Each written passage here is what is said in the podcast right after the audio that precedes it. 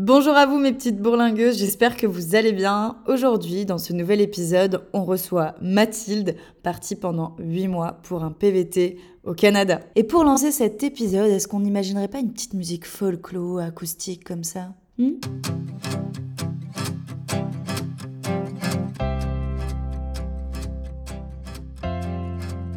Bonjour à tous, donc moi je suis Mathilde, j'ai 26 ans. Euh, au niveau du voyage, j'ai toujours été habituée un petit peu à voyager euh, en famille depuis euh, petite, mais en fait, en tant que moi seule, je suis plutôt confort, j'ai envie de dire, pour le voyage.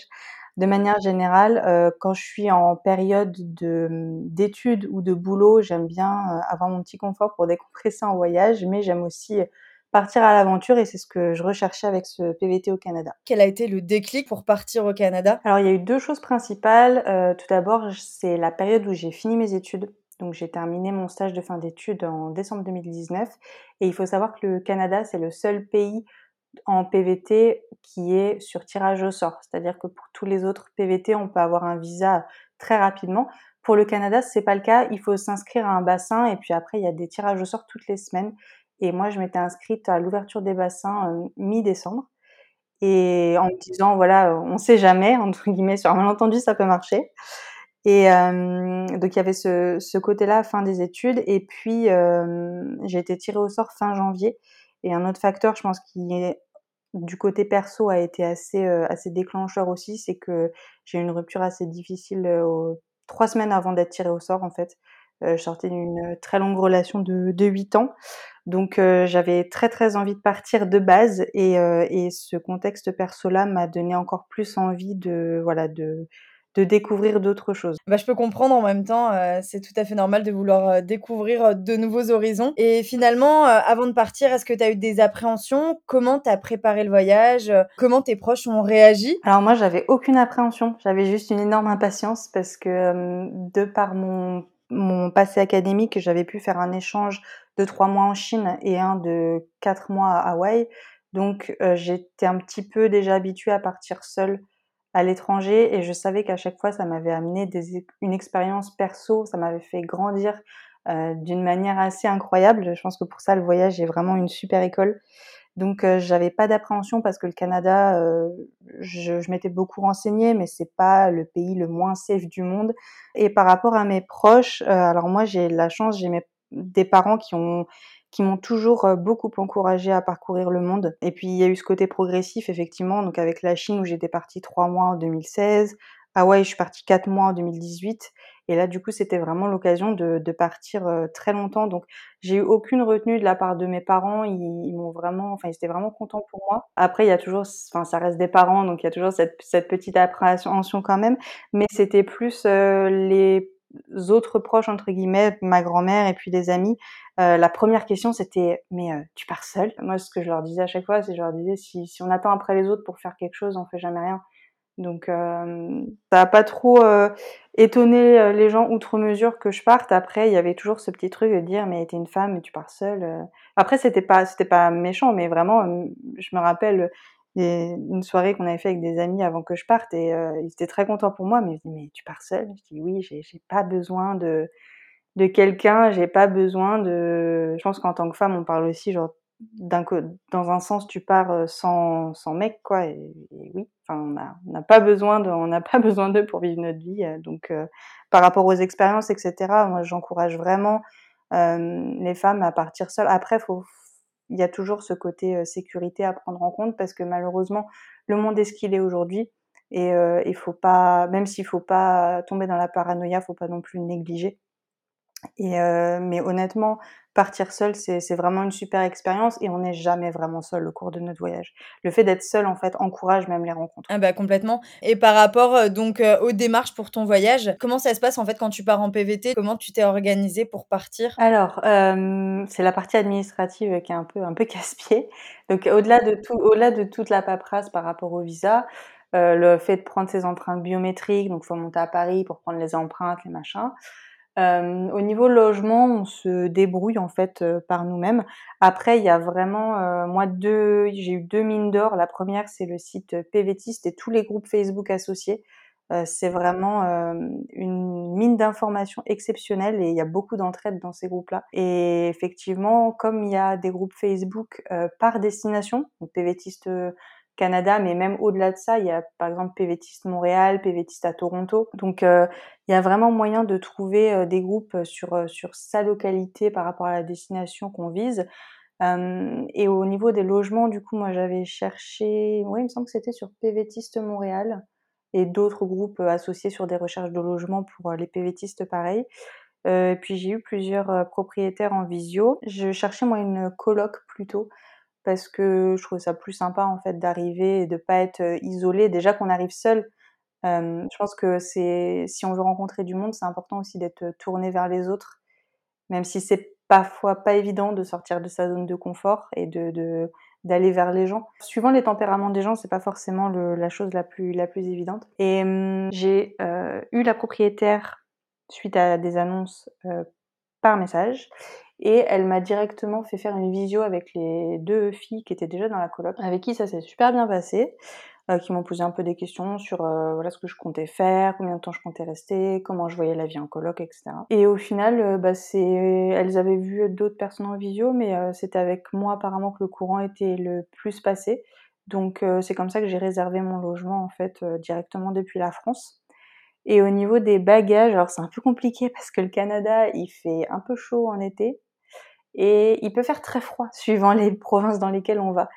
Euh, je pense notamment aux, trois provinces euh, du Nord, le Yukon, euh, le, les territoires du Nord-Ouest et puis le Nunavut, qui sont très très, enfin, qui quand même sont au même niveau que l'Alaska. Donc, donc ça peut descendre. Donc, faut quand même faut quand même prévoir euh, les deux extrêmes un petit peu. Même à Montréal, il peut faire euh, moins 30 quoi. Donc, euh, par contre, le plus froid, c'est à la fin de mon séjour. Du coup, j'ai fait l'hiver, enfin une partie de l'hiver en tout cas au Yukon, donc la, province qui qui partage une frontière avec l'Alaska. Et là, on a eu du moins 35, sachant que j'étais dans une famille en, en en Workaway. Et euh, la, la, maman de la famille où j'étais m'a dit Ah bah ça va, l'hiver est doux. L'année dernière, on a eu moins 56. Donc voilà, c'est un peu un autre monde. Mais globalement, pour, euh, pour le Canada, moi je conseillerais vraiment d'acheter sur place parce qu'ils sont habitués à leur climat, etc. Nous, on n'est pas du tout habitués à des, des températures extrêmes comme ça. Donc euh, je pense que ça, déjà, ça prend de la place dans les bagages et ça sert à rien de se charger outre mesure avec ça, même dans les friperies à Montréal, etc.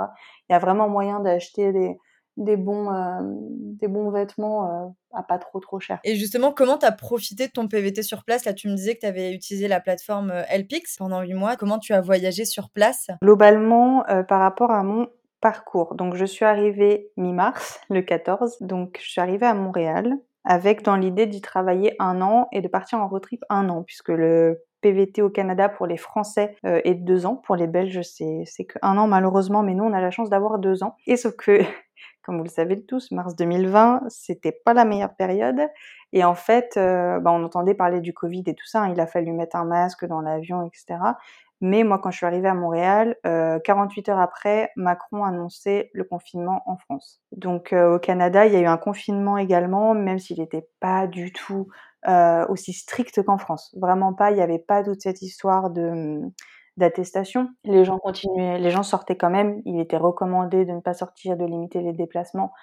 Beaucoup de télétravail, mais, euh, mais globalement, les gens sortaient quand même. Moi, au final, je suis restée de mars à fin mai dans la coloc, c'est-à-dire que je n'ai vu rien d'autre de Montréal pendant trois mois que le supermarché qui était à 50 mètres et ma coloc. Donc c'est là où j'étais vraiment très contente d'être en colocation parce que j'étais avec deux filles euh, vraiment super. Bon, on, s'occupe, hein. j'ai commencé à... Je me suis dit autant faire quelque chose d'utile, donc je me suis mise au japonais. Donc ça, ça a été pendant trois mois. Alors je cherchais un boulot, du coup quand même, pendant cette période-là. J'ai fait euh, beaucoup de webinaires et de d'entretiens euh, Zoom pour euh, apprendre à connaître les spécificités du marché euh, québécois, du marché du travail par rapport à la France, les spécificités culturelles aussi, des choses qui se faisaient pas là-bas. donc très intéressant et puis beaucoup de candidatures.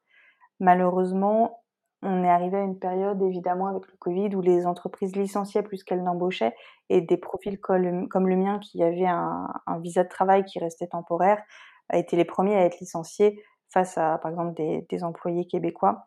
Donc la réalité du marché, c'est que j'avais beau postuler, les entreprises ne sachant pas du tout de quoi demain serait fait, euh, avec ce contexte de pandémie euh, complètement, euh, complètement inédit. Finalement, ça a été très compliqué. J'avais quasiment aucun retour. Et fin mai, du coup, j'ai eu un décès dans ma famille qui n'était pas lié au, au, Covid, mais qui m'a poussé à rentrer en France. Donc je suis rentrée fin mai pour un mois jusqu'à fin juin. Et ensuite, donc j'ai un petit peu réfléchi pendant cette période de retour à la maison. Et en revenant à Montréal, donc j'ai dû faire une quarantaine de 14 jours. Euh, c'est en France en fait que je me suis dit bah là le marché du travail ça se débloque pas, on sait pas du tout comment ça va évoluer cette situation. Donc clairement moi ce que j'attendais euh, c'était le road trip, c'était vraiment ce que ce que j'avais le plus en tête. Donc je me suis dit écoute le travail c'est compliqué donc pars en road trip et puis on avisera, euh, on verra comment ça se ça goupille. Mais du coup en étant en France j'ai cherché un premier LPX parce que c'était vraiment une expérience que je voulais vivre. Je souhaitais en fait passer l'été dans un ranch parce que je monte à cheval depuis toute petite et que c'est vraiment quelque chose que je voulais tester. Puis un peu ce, ce mythe et cette imagerie euh, du voilà cowboy dans les grands espaces, euh, vraiment euh, très très chouette. Donc j'ai trouvé un ranch en Alberta, pas très loin des Rocheuses, plutôt vers l'ouest. Alors je devais rester deux mois, sauf que ça s'est pas bien passé. En fait, normalement, le principe du LPX ou Workaway, c'est qu'on travaille maximum normalement 5 heures par jour, parce que sinon c'est considéré comme du travail non déclaré. En fait, je me levais à 8 heures, fallait que j'aille nourrir les chevaux. Après, je revenais prendre mon petit déj à moi. Et euh, donc je bossais toute la journée jusqu'à 18h et à 21h, fallait ressortir pour nourrir les chevaux, les changer de pré, rentrer les chiens. Et puis, alors normalement j'avais mes week-ends off, mais pareil, je suis arrivée un vendredi, bah, elle m'a fait bosser dès le premier week-end en me disant mais si, comme ça, en gros, tu seras opérationnel euh, dès le début de semaine prochaine. Le lundi, on devait partir en randonnée parce que euh, un des premiers trucs qu'elle m'a dit quand je suis arrivée, c'est euh, bon, je considère pas que monter les chevaux, ça, fasse, ça compte en fait dans les heures de travail, je considère ça plutôt comme un loisir. Donc le lundi, mardi, mercredi de la première semaine, on devait faire des randonnées de 3-4 heures, rentrer au ranch, puis faire ça du coup sur 3 jours. Euh, moi, je m'étais dit, bah, c'est chouette, euh, ça fait un peu moins de boulot la journée, puis surtout, bah, ça permet d'être à cheval, c'est quand même, euh, chouette. Et donc, premier jour, ça se passe très bien. Donne un le plus, le plus calme, enfin, le plus facile. Et le deuxième jour, elle m'en donner une autre qui est plus jeune et plus inexpérimentée et qui est jamais sortie, en fait, du ranch. Alors que là, on parlait de, partir à quelques, peut-être une heure de route avec une dizaine d'autres chevaux dans un endroit complètement ouvert, etc. Et moi, je lui ai dit, mais euh, enfin, moi, je suis pas. Ça fait longtemps, très longtemps que je monte à cheval. Je monte à cheval depuis que je suis enfant, mais je suis pas une grande téméraire. Donc, euh, et puis il y a un truc aussi, c'est que chez nous, c'est très réglementé, c'est-à-dire qu'on doit avoir au moins un casque. Là-bas, c'est à la cow-boy. Hein. Il y a c'est soit un chapeau, soit tête nue. Sauf qu'elle a insisté parce que c'était une femme. La mentalité en Alberta, j'ai l'impression que ça se rapproche beaucoup de la mentalité texane, très euh, élevée à la dure. Euh. Et puis au final, euh, bah, la jument, elle, elle chauffait un petit peu pendant une heure. Au bout d'une heure, elle a les chevaux devant ont fait un écart parce qu'ils ont vu un truc. Et elle, elle est partie à fond la caisse, tout droit, en ligne droite, et en donnant des coups de dos pour essayer de me virer. Donc, euh, bah moi, ça me déséquilibrait. Puis plus ça allait, plus je me déséquilibrais, plus elle avait envie de me virer. Moi, je me, je me cramponnais parce que je me disais surtout, ne tombe pas, tu n'as pas de casque, ne tombe pas. Et sauf qu'à un moment, on peut pas toujours tenir. Et puis, euh, du coup, je suis tombée, donc j'ai la tête qui a tapé, mais c'était pas, c'était pas un énorme choc. Par contre, euh, je me suis pris en fait, devant les selles western, il y a euh, ce qu'on appelle le pommeau, c'est là où ils, accrochent le lasso, donc ça fait vraiment euh, peut-être 20 euh, bons centimètres de dur, quoi. Ça, je me le suis pris dans le plexus solaire. Et puis, la jument m'a marché sur l'os de la hanche dans la, panique. Honnêtement, en 20 ans d'équitation, j'ai jamais eu aussi mal pendant une chute. Et du coup, j'ai demandé, moi je dis je m'en fiche en fait. La hanche, je savais que c'était superficiel. Je dis par contre, j'ai une énorme douleur au niveau de l'estomac. Moi, je veux aller faire un check-up à l'hôpital parce que s'il y a une lésion interne, donc au final, on y est allé. Alors, les hôpitaux là-bas, c'est pas comme les hôpitaux chez nous. Hein. On voit bien qu'on est en Amérique du Nord, c'est-à-dire qu'il n'y a pas de queue. Par contre, euh, je suis ressortie avec une, pour une échographie et une visite du médecin, facture de 1100 dollars. Pour certaines destinations PVT, on n'est pas obligé d'avoir une assurance. Pour le Canada, on est obligé et pour toute la durée du PVT. Et en fait, bah, j'étais bien contente parce que rien que cet incident-là a complètement amorti en fait le coût de l'assurance. Et c'est surtout qu'après, en gros, euh, il y a eu un gros jugement de valeur de la part de la propriétaire qui m'a dit qu'en gros j'avais fait tout un cinéma. Quand on est rentré, moi je lui ai dit que du coup je ne voulais plus monter. Elle m'a dit oui, euh, vraiment ça m'embête parce que euh, monter les chevaux c'était quand même une grosse partie en gros de la raison pour laquelle tu étais là. Alors que, pour rappel, un des premiers trucs qu'elle m'a dit quand je suis arrivée, c'est les chevaux, c'est du loisir et ça fait pas partie du travail. Enfin bref. C'était, ouais, non, c'était, ça se passait pas bien avec, euh, avec cette, euh, cette personne. Et puis, euh, j'ai pu raccourcir du coup mon séjour là-bas d'une semaine. C'était pas plus mal. Je suis partie le 17 août. À la suite de quoi, j'ai, en fait, j'étais déjà en relation via les groupes Facebook. Pareil, grosse mine d'or des, des PVTistes. Et été en relation avec une jeune fille qui, dont le, PVT se terminait bientôt et qui cherchait à faire un road trip dans les Rocheuses. Et moi, j'avais donc posté euh, plusieurs semaines auparavant euh, une annonce en disant voilà, moi j'aimerais partir en road trip de telle date à telle date, passer par telle, telle, telle euh, destination, voir telle, telle, telle chose. Si vous êtes intéressé, contactez-moi, etc. Donc, on était entré en contact et puis, et puis on est parti du coup une semaine en road trip dans les Rocheuses, donc avec les magnifiques lacs euh, d'Alberta et puis donc des parcs de Banff et Jasper. Et c'était vraiment un spectacle à couper le souffle. C'est des endroits qui sont, qui sont vraiment incroyables. Globalement, après, j'ai poussé complètement vers l'ouest. Donc j'ai repris un vol pour aller à Vancouver, côte ouest du Canada.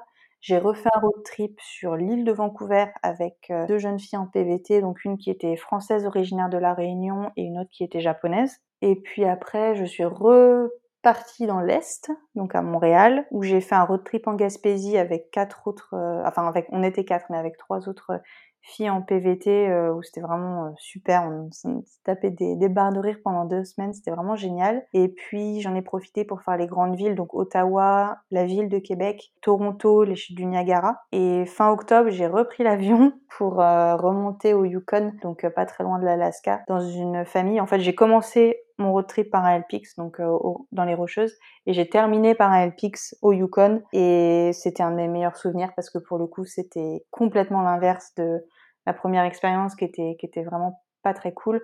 Là, c'était dans une famille de jeunes parents qui avaient une trentaine d'années, trois garçons assez jeunes. Et c'était, enfin là pour le coup, c'était vraiment une super expérience. Ça donne vraiment envie d'y aller en tout cas. J'allais te demander, du coup, tu disais comme quoi tu as quand même beaucoup voyagé au Canada. Quel reco tu donnerais à bah, d'autres filles qui souhaiteraient également faire un petit trip là-bas. Quels sont les meilleurs moyens de transport? Est-ce que le coût de la vie est cher? Comment voyager en fait au Canada? Alors, je pense que quand on est seul, vraiment les réseaux sociaux, c'est et encore une fois, je, le répète, mais pour moi, en fait, c'est là où j'ai tout organisé, les groupes Facebook pour pour en rencontrer des gens. Donc, faut pas hésiter à déjà regarder parce qu'il y a souvent des personnes qui proposent, qui ont une place dans une voiture ou ou autre, euh, et qui recherche un covoyageur ou une covoyageuse avec déjà un itinéraire un peu préconstruit, ou alors soi-même si on sait à peu près quel itinéraire on veut faire, ben moi c'est comme ça que j'ai procédé, c'est de me dire ben voilà, j'ai fait un post en disant j'aimerais je pars en road trip idéalement de telle date à telle date, préciser si on est flexible ou pas au niveau des dates, et puis les endroits qu'on aimerait voir, et après en fonction des gens qui nous contactent, on ajuste en fonction des, attentes de chacun et au final on se fait un peu notre road trip personnalisé. Euh, en ce qui concerne le transport, alors le Canada c'est immense, c'est le deuxième plus grand pays du monde, donc en fonction du budget et des, possibilités, euh, pour moi, alors déjà la voiture c'est indispensable, pas forcément en avoir une à acheter, mais la location de voiture pour le road trip c'est vraiment indispensable. Pour moi on peut difficilement en faire sans. Et, hum, et les vols également. Les, les vols, euh, c'est quasiment une étape obligatoire parce que les distances sont tellement énormes. À la base, moi, je voulais faire euh, la transcanadienne, qui est une route en fait qui traverse le Canada depuis d'est en ouest, et je voulais faire ça en, en van aménagé. C'était un petit peu, euh, un petit peu une idée, un rêve de faire ça. Et en, discutant avec mes colocs à Montréal, j'avais une de mes colocs qui, qui, avait déjà fait un PVT, parce qu'à l'époque c'était possible d'en faire un autre avant 2013. Donc elle, elle arrivait à 35 ans à peu près, donc à la limite de l'âge du PVT. Mais il y a, eu un truc qui faisait qu'elle avait pu euh, repartir au niveau de la législation du PVT. Et elle m'avait dit honnêtement, la transcanadienne, moi je l'ai fait. Bon, c'est cool parce qu'on voit des paysages, mais ça fait beaucoup, beaucoup de route, beaucoup de jours de, de route, beaucoup de fatigue pour au final un paysage qui est un petit peu plat dans le centre du Canada. Donc je m'étais dit que pour rentabiliser la chose, autant prendre des vols. Alors c'est sûr que c'est un coût après à voir parce que finalement entre la location de la voiture, euh, l'essence, finalement peut-être qu'on qu'on s'y retrouve. Puis il y a aussi une histoire. Alors ça, moi je me suis pas trop renseignée parce que j'ai pas acheté de véhicule, mais il y a toute une histoire qui fait que si on achète une voiture dans une province, qu'on veut la revendre dans une autre, il y a toute une histoire au niveau des plaques d'immatriculation à changer, etc. Enfin, il y a un côté législatif là-dessus. Et puis, alors après, il existe un pass pour les parcs nationaux qui est valable un an. Euh, donc ça, ça peut être très intéressant si on prévoit de faire plusieurs parcs. Donc je pense à Banff, à Jasper, à Yoho, il y en a plein. Euh, à, ne pas confondre par contre avec un pass euh, pour la CEPAC. Alors la CEPAC, c'est un autre groupe de parcs qui est spécifique dans la province du Québec. C'est-à-dire qu'il y a des, il y a certains parcs au Québec qui dépendent de la CEPAC et d'autres qui sont nationaux et, et auquel cas on peut y accéder avec le pass des parcs nationaux. Donc ça, ça peut être intéressant parce qu'au final, euh, ça monte vite euh, le coût individuel de chaque parc. Donc en fonction du nombre euh, qu'on prévoit de faire, ça peut être intéressant d'avoir le pass. Ton PVT au Canada, dans sa globalité, ça a plutôt été positif? Ouais, ça a été vraiment positif. Moi, c'est cette histoire Orange, c'était vraiment le, la seule ombre au tableau, si je puis dire. Parce qu'après, j'ai rencontré énormément de gens. Enfin, même les filles pendant les, les road trips, c'était vraiment super le road trip au Québec, ça a été encore une fois, enfin, c'est vrai que j'ai en tête cette, cette photo où on est, on est toutes les quatre et on a toutes des têtes pas possibles. Et c'est vraiment stylé qu'on a fait autant de kilomètres qu'on a eu de fou rire, quoi. C'était, c'était des rigolades pendant, pendant 14 jours non-stop.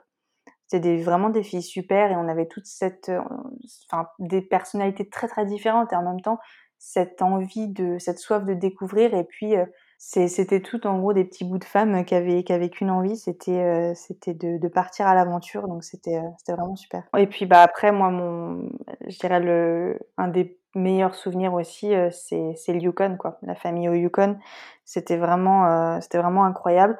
En petite anecdote, je dirais bah ça pareil, c'est un peu lié au Covid, c'est en fait chaque province fait un petit peu sa, sa tambouille au niveau des législations, ce qui fait que moi quand je suis arrivée au Yukon, comme c'est une province qui est assez peu peuplée, pour pas que ça se propage très vite, euh, il y avait une quarantaine obligatoire. Et moi, la famille m'avait du coup proposé de m'installer dans un petit chalet qui était euh, un peu à l'écart de la maison, en plein milieu de la forêt. C'était un petit chalet qui était encore en construction, mais bon, quand même isolé, tout ça, il y avait ce qu'il fallait. Mais euh, voilà, chauffage au bois, il y avait l'électricité, mais il n'y avait pas d'eau courante. Les toilettes, c'était des toilettes sèches dans une petite cabane où il fallait sortir du chalet. Donc, euh, donc euh, vaut mieux pas trop avoir l'habitude de se lever la nuit pour aller aux toilettes. Mais mmh, c'était vraiment super parce que, en fait, comme c'était en construction, il y avait par exemple pas de volet. Les fenêtres, il y avait donc il y avait le vitrage.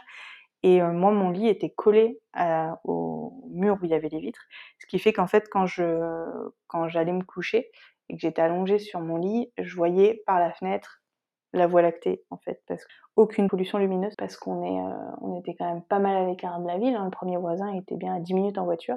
Et en, super souvenir, il y en a plein. Il y avait, alors c'était un peu la ménagerie, c'est-à-dire qu'ils avaient peut-être trois quatre chats. Quand je suis arrivée, il y avait deux portées de chatons, de deux chats différents. Donc il y avait neuf chatons euh, dans la maison. Ils avaient une meute de 19 huskies. Donc en fait, ça c'était mon, c'était mon travail entre guillemets euh, ça me prenait honnêtement pas plus d'une heure et demie par jour.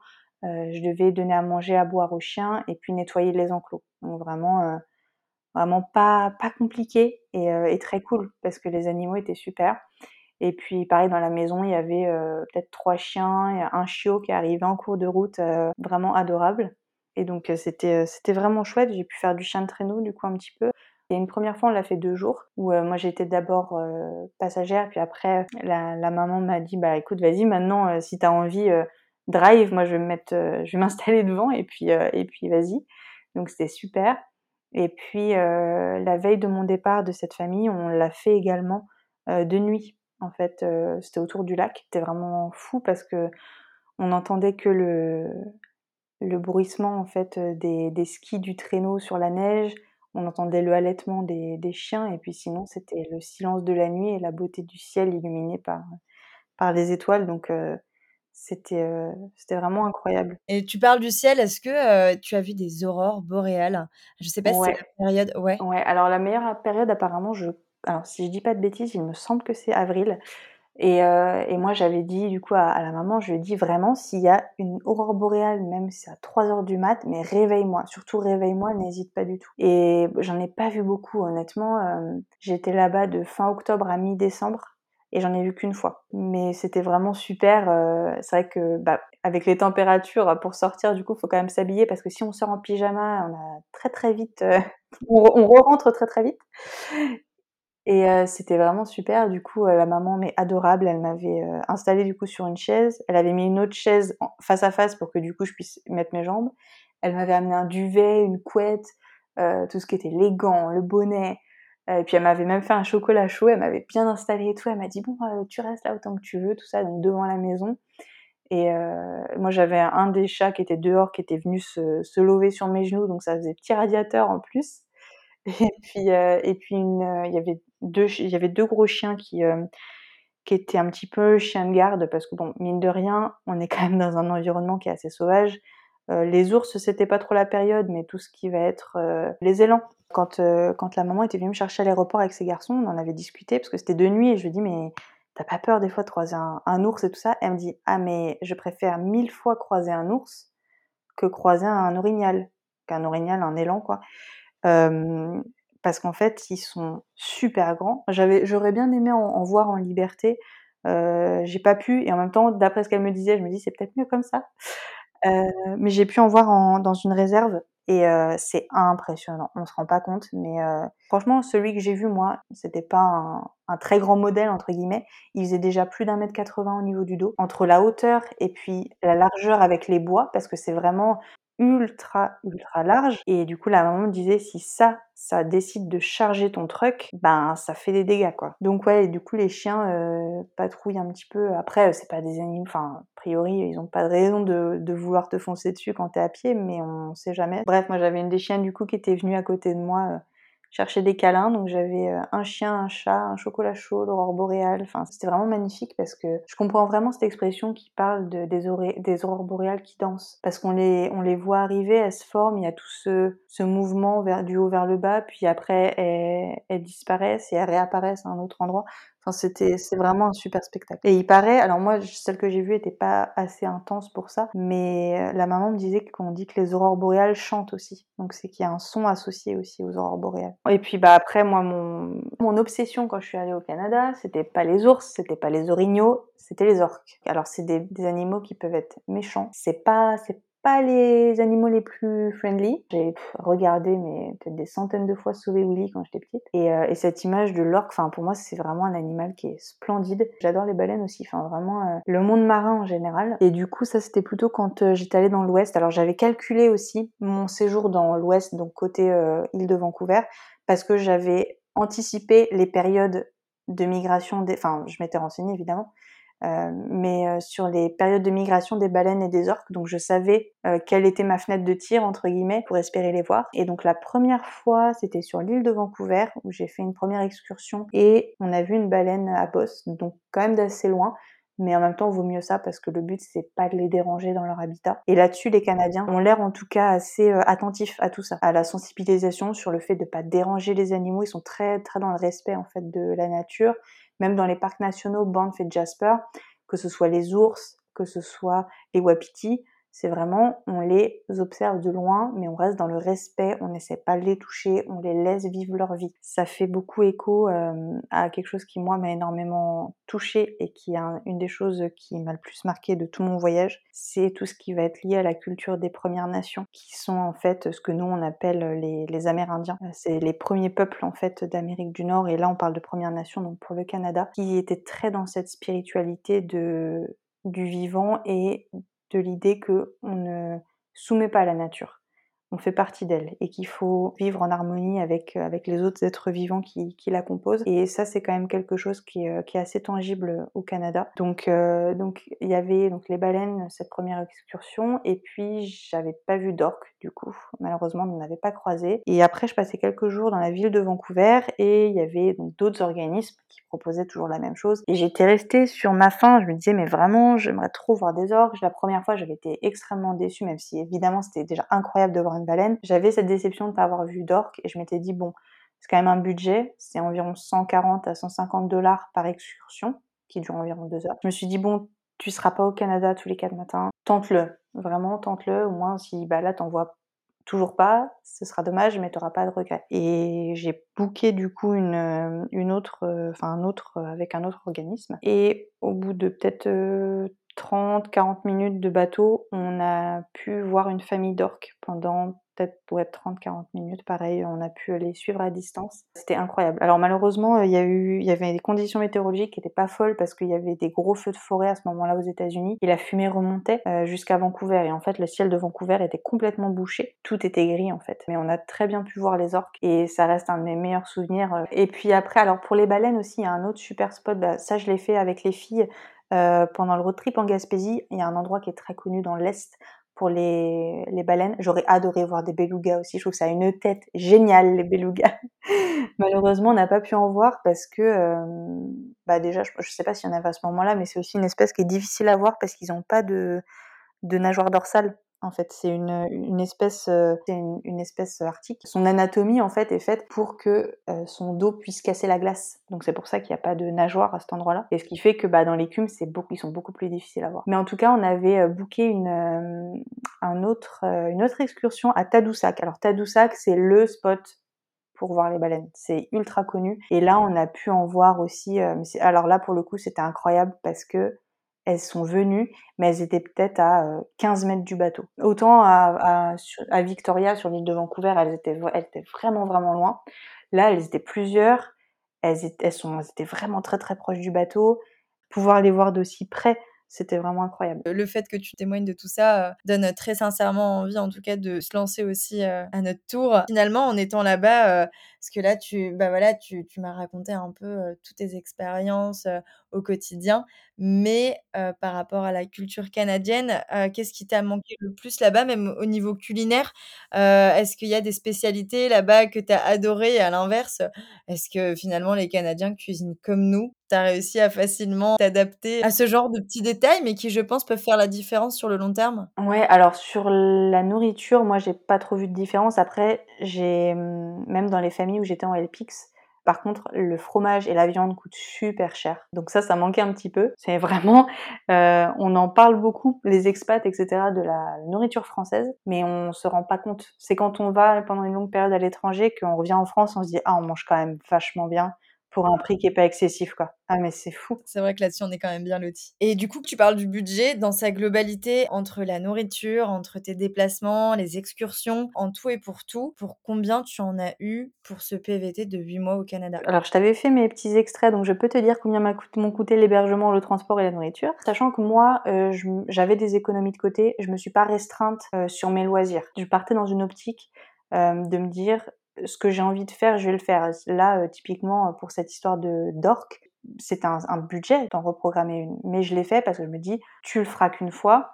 Mais c'était pas inconscient, j'avais les économies pour. Alors, de mémoire, il me semble que j'en ai eu pour entre 5 et 6 000 euros. Sachant que j'ai fait un mois et demi en LPX en été et un mois et demi à la fin. Pendant ces périodes-là, je ne dépensais quasiment rien. Donc pour l'hébergement, j'en ai eu pour à peu près 2600 dollars canadiens, ce qui fait à peu près 1750 euros avec quasiment tout le temps que de l'auberge de jeunesse. Sur le transport, c'est là où ça tape, j'en ai eu pour environ 3360 dollars canadiens, dont 3000 dollars de vol. Donc en fait, ça fait euh, 2000, 2000 euros en fait pour euh, les vols, sachant que ça coûtait quand même cher et que c'était un passage quasi obligé pour euh, au vu des distances en fait euh, au Canada.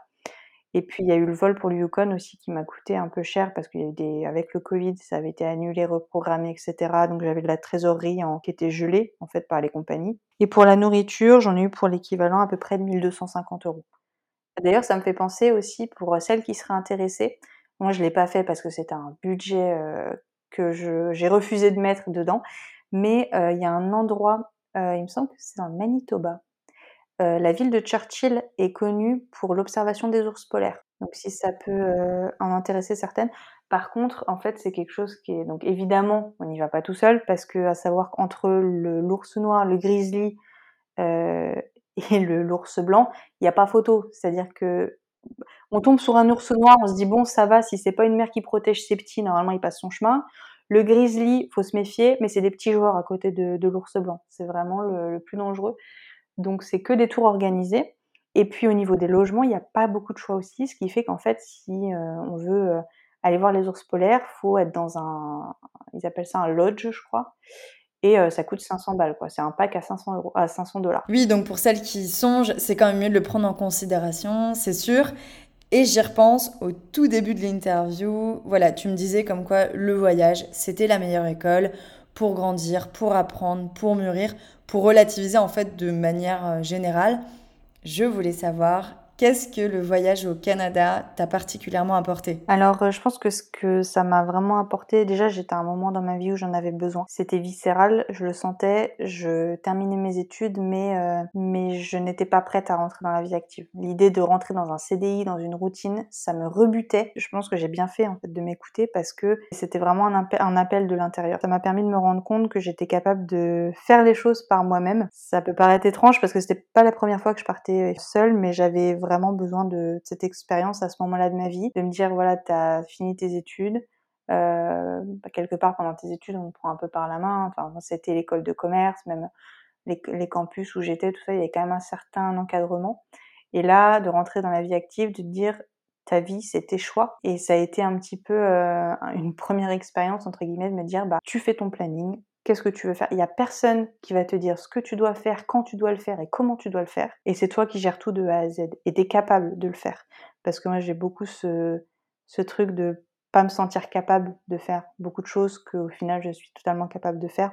Ça m'a vraiment amené euh, ce truc-là de, de, confiance en moi et de me dire, bah, il n'y a rien qui t'en empêche en fait. Et c'est vrai que je regrette rien, même si j'aurais bien aimé que l'expérience soit un peu plus longue, comme elle aurait dû l'être euh, à l'origine. Mais bon, il y a eu le Covid et puis euh, on, s'adapte. Mais en tout cas, ça m'a amené, je pense, de manière générale, beaucoup de sérénité. Cette sérénité, je pense que j'en avais vraiment besoin à cette étape de ma vie avant de rentrer dans la vie active en tout cas. Et depuis ton retour en France et tes débuts dans la vie active, est-ce que tu t'es déjà demandé si tu avais envie de retourner au Canada? Est-ce que c'est dans tes plans? Alors oui, j'ai eu envie de retourner au Canada, surtout pour repartir dans la famille au Yukon, parce que pour moi c'est resté un, un gros gros souvenir très cher à mon cœur. Et d'autant plus que dans les semaines, le mois qui a suivi, j'ai eu un message de, de la maman qui, euh, qui m'a envoyé un message en me disant euh, écoute euh, on aimerait trop que tu reviennes je te paye une partie du billet d'avion si tu veux. Et c'est vrai que j'avais beaucoup hésité parce que voilà j'en rêvais la nuit et, et j'y pensais beaucoup. Mais du fait du décès dans ma famille de mon grand-père du coup l'année l'année passée mon copain qui est en France, et puis et, tous ces, facteurs-là, je pense que c'est un peu un mélange de tout ça qui ont fait que qu'aujourd'hui je j'envisageais plus trop de, enfin, de repartir en tout cas au moment où je suis où je suis revenue. Mais mon prochain grand projet de voyage c'est le Japon. Du coup, euh, pour faire suite un petit peu à tout l'apprentissage du japonais, etc. Puis c'est une culture que j'ai, je suis en train de découvrir de plus en plus depuis depuis un an et demi. Euh, et que, que j'aime vraiment énormément. Ah oui, pour le coup, on change de continent, on change de culture. Euh, Mathilde, je voulais savoir, est-ce que tu as quelque chose à rajouter, un, un détail qu'on n'aurait peut-être pas abordé et qui pourrait s'avérer être utile pour de futures voyageuses euh, au Canada? Alors, juste au niveau pratique, deux petites applis, moi, qui m'ont bien servi l'appli TreeCount qui permet en fait de, de splitter vraiment les différentes, différentes dépenses euh, qui paye quoi pour qui, etc. Et ça fait la balance tout seul. Donc pour ça, pour euh, suivre les comptes, c'est super.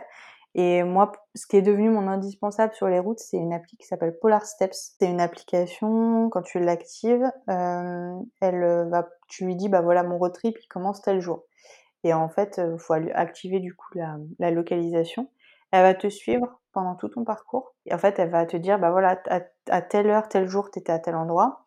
Et toi, tu peux cliquer sur cette étape-là et dire, bah euh, voilà, moi j'ai mangé à tel resto, c'était cool. Enfin, indiquer des bonnes adresses ou des activités que tu as pu faire, mettre des photos. Et en fait, moi, ça me servait pas mal, déjà pour moi, parce que en fait, c'était un journal de bord un peu automatique. Et puis, même pour les proches aussi, parce que c'est un, un, peu le même fonctionnement qu'un réseau social. On peut suivre et être suivi. Donc, pour ça, c'était c'est pas mal, c'est cool. Elle est bien faite, cette appli. Mathilde, on arrive à la fin de cette interview. Est-ce que on peut te retrouver sur des réseaux sociaux? Est-ce que tu as une page Insta, Facebook, un site internet où potentiellement on pourrait te poser des questions et rentrer davantage dans les détails euh, de ton aventure en PVT euh, Oui, alors plutôt sur Instagram. Mon pseudo c'est Mathilde SNL. Tip top, merci beaucoup Mathilde.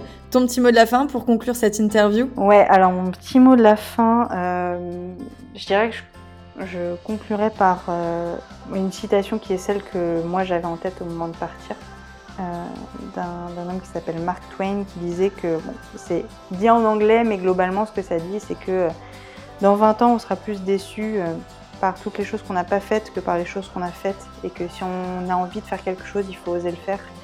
Il faut oser sortir de sa zone de confort et de, il faut oser rêver, explorer et réaliser réaliser ses rêves et, poursuivre ses envies tant que tant qu'on le peut parce qu'au final il n'y aura que des bons souvenirs et, euh, et ce qu'on regrettera à la fin c'est pas les choses qu'on aura faites c'est celles qu'on n'aura pas eu le courage de faire. Waouh eh bien, merci à Marc et surtout merci à toi Mathilde pour ce retour d'expérience concernant ton PVT au Canada. Mes petites bourlingueuses, j'espère que ce témoignage vous aura plu et qu'il vous aura donné envie de partir en PVT au Canada. Je vous invite à découvrir le portrait ainsi que les clichés de voyage de Mathilde sur la page Instagram Les Bourlingueuses Podcast. Et en attendant, je vous dis à très vite dans le prochain épisode des Bourlingueuses.